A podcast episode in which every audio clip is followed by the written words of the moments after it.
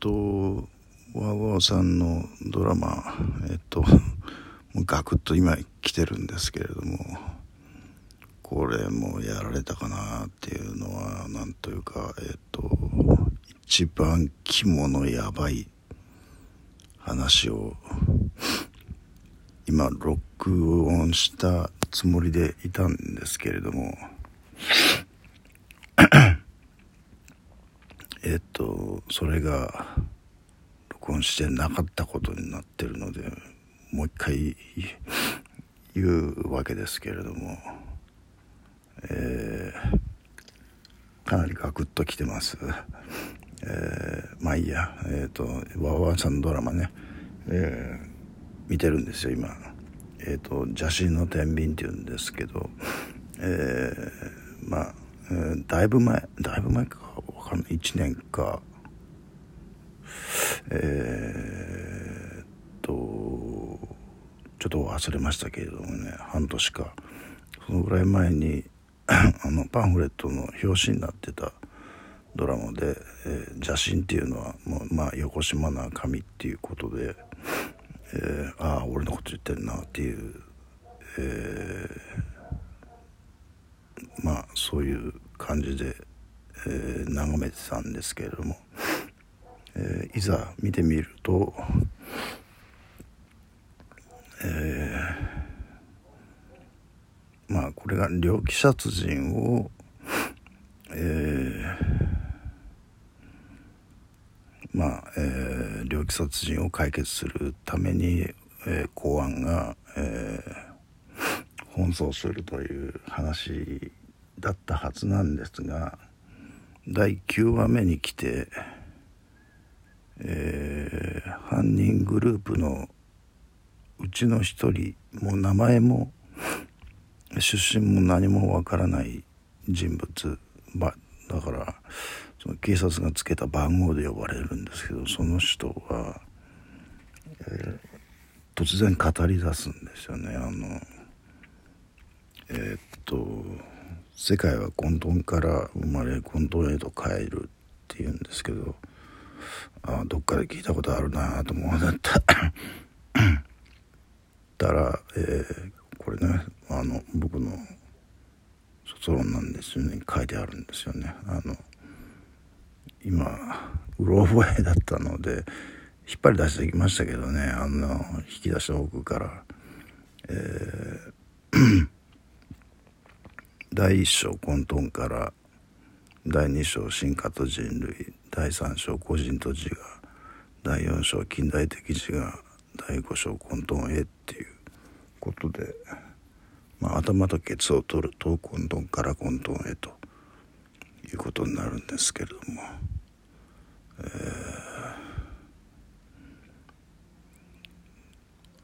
ー、ああこれパクられたなっていう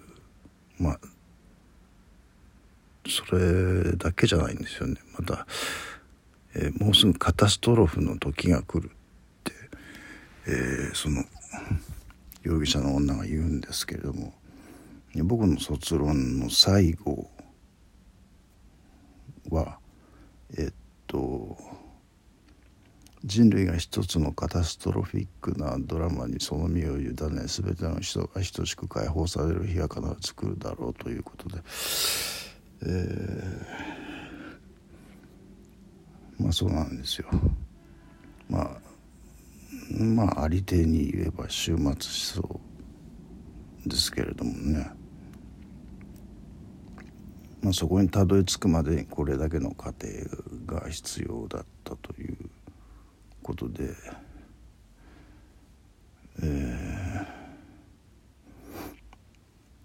と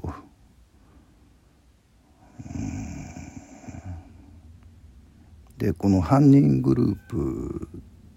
というのがカタストロフの時が来たっていうのをカタストロフを自分たちで起こそうとするんですよね。それはどういう方法かっていうとウイルスの蔓延なんですよ。ウイルスの蔓延ってなんかこう、ね、この本が出たのが2021年の3月5日ということでちょっと微妙なタイミングかなと思ったんですけどよく考えたら2019年にコロナが、えー、発見されて、えー、だんだん世界を覆っていく様をが2020年だとするとその間に書いてたとするとなんかね2021年うん。まあこれもこの年もまだコロナはこう強力だったっていうイメージがあるんですけれども。まあコロナはあるあくまでメタファーでこの犯人たちはそのももっと致死性の強いあのかかったら48時間以内に必ず死ぬ誰でもっていうそういうウイルスを作ったかなんかして巻くっていうそので僕の卒論タイトルが「伝染病としての伝染病としての競技伝染病なんですよ。えー、でえー、っと何をとしたっけね。えー、っとねこのドラマはえーと、とワーワーさんの他のドラマに比べてこうこれ3作目なんですけどシーズン1シーズン2とそれが、えー、女性警察官の話で、えー、なんかこうああんまりこうワーワさんのドラマにあるこのドロドロした駆け引きというかねそのあの裏の裏表を使い分ける人間とかそうそういうのが少なくてあと裏切りとかねそういうのが少なくてなんかこう見やすいというかねあのストレスのたまらないというかそういうドラマなのであの1作目2作目は軽い気持ちで見てたんですがちょっとこれ3作目になって男性その女性の相棒だった男性が公安に来て、えーまあ、公安でその犯人を追い詰めるという段になってこれ9回目なんですけど全10話の9話目なんですけどそこで。犯人が語り出すことがこれは猟奇殺人ではなくて思想犯だったと、えー、だからそのカタストロフを起こす理由としてはそのまあまあ世間一般に言われてるその、えー、格差とか差別とか、えー、虐待とかなんだろう。あと地球温暖化とか。まあまあ上げたらきりがないですよね。そういう。うん。だもう今週末的ですよね。あのだからこの前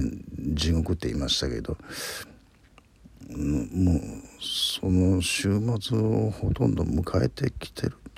じゃないかと。僕ねちょっと前ちょっと前っていうかもう10年以上前ですけど友達にまあどっちにしてもあと10年もすればもうこの世は終わるからみたいなことを言ったことはあるんですけれどもあのえー、意外と長持ちしてるというその、えー、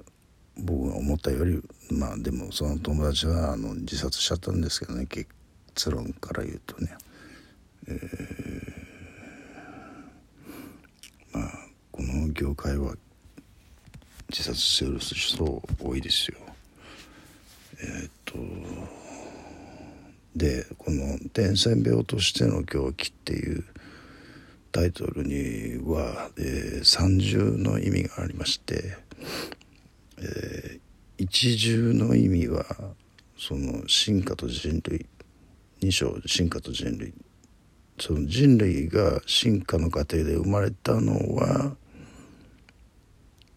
がもうそのその時点でもその人類はもう狂気をはらんでいると。その伝染病としての狂気をはらんでいて、まあ、それが、まあ、人類全体を覆っていくもともと人類っていうのはそういう生物だということがまあその進化の過程でそういう、まあ、混沌へこの世界を混沌へと導く種族として人類が生まれたのがこの進化の原因理由だっていうのが、まあ、この2章なんですが、まあ、3章個人と自我っていうのは、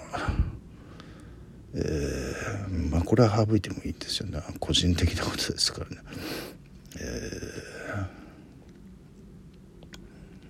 ー、えー、っとで2重目の、えー、狂気っていうのはこの近代的自我というかなんですけれども、えーまあ、具体的に言うと資本主義とかね、えー、大量生産大量消費、えー、その近代ヨーロッパで生まれたこの近代っていうものが狂気であると。もうこっから人口爆発が始まってますからね。あのー、まあそれが伝染して世界中もう近代的自我で覆われてだからそのヨーロッパが狂気の元だったっていうこの週末に近一気にこう週末へガッとこう近づく原因になった狂気でで30目はねすごい言いにくいんですけれども、えー、言わないと、まあ、分かる人は分かるでしょうけど、まあ、言いますけど僕の個人的な競技なんですけれどもこれが伝染病として今世界を覆っていると。えー、この卒論が、えー、書かれてから30年ぐらい経ってるんですけれどももう今どこを見ても僕のことばかりという、えー、気がしますけどね僕個人的にはね。妻はねああんた今そうだからそう状態だからそう思うんだ 思うねって言いますけどね。いや僕はそうは思わないんですけどね。えっとうん。それは詳しく語る必要はないかな。ちょっとあやばいんだよね。あのあまりにもうん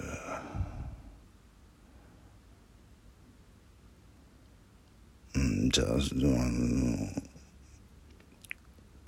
来るだろうでそこで終わってないんですよね。あの最後ちょっとポエムチックな、えー、ことが書いてあるんですけど、まあ、それを読むと本当のことはみんな分かっている。ただ言えないだけ。時が全てを語ってくれる。それは本当のことなのだからっていう、えー、ただ言えないだけっていうのは僕の知恵が足りない。一つにはね、まあ、僕僕だけじゃないですけど他の人も知恵が足りないっていうこととまあ P だからっていうこと でその P はえー、P なんですよ。えー言えない言えないんですよだからえー、でまあ本当のことはみんな分かってるのみんなっていうのもこれも二重の意味があって全員が分かってるというのと全部分かってるっていうのでまあ今はもう全員分かってるでしょうね。で全部分かってるかっていうとそうまあちょっとまあ、僕には分からないですけど、ね、でも時が全てを語ってくれる。それは本当のことだから。もう少し時間が経てば あのまあこれが本当のことだったっていうのは分かると思うんですけれどもちょっとページを前の1ページいくとえー、これもどっから、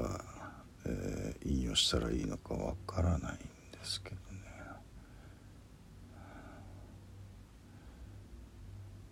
秩序の破壊は興奮であるとか書いてありますね。形のあるものは必ず壊れて混沌へと立ち返る。でここの後ちょっと大事なこと書いてあるんですよ。宇宙が膨張することをやめない限り悲劇的なものになろうと喜劇的なものになろうとであのさっき言った人類が一つのっていうなるんですけれどもこれね宇宙が膨張してるから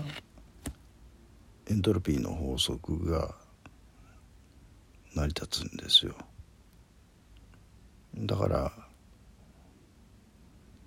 エントロピーの法則ってまあ絶対ですよね。えー、なんで絶対かというと宇宙を膨張してる、えー、ひたすら膨張してるからエントロピーの法則は成り立つんですけれどもちょっとここで奇跡的な、えー、なんというかバージョンを考えると宇宙が膨張あの膨張することをやめる？そんなことあるかと思う思いますよね。僕もそう当時そう思ってましたけど。えー、もしかしたらねええっとこんなうんあんま言わない方がいいかな。その奇跡奇跡ですよね。うちが膨張するのをやめるって今度縮小に向かうとかって言ったら。まあそれは今度はエントロピーが少なくなっていくはずなんですけれども、えー、だから混沌から秩序へということになるわけですが。それはそんな宇宙的な規模のことに私たち巡り会えるのってちょっとねまあ希望はそこにしかないとすればそれは残しておきたいですけれどもね、うん、まあここはハテナという、えーだからこその宗教に走ったりみたいなことがあったんですけど、えー、まあでも仏教にはその答えはなかったですよね。エントロピーの法則が大体そそもそもお釈迦様は知らないですからあの中道って言ってますからね、えー、今中道から外れてるじゃないですか。人類ね。それが狂気だって言ってるんですけどね。え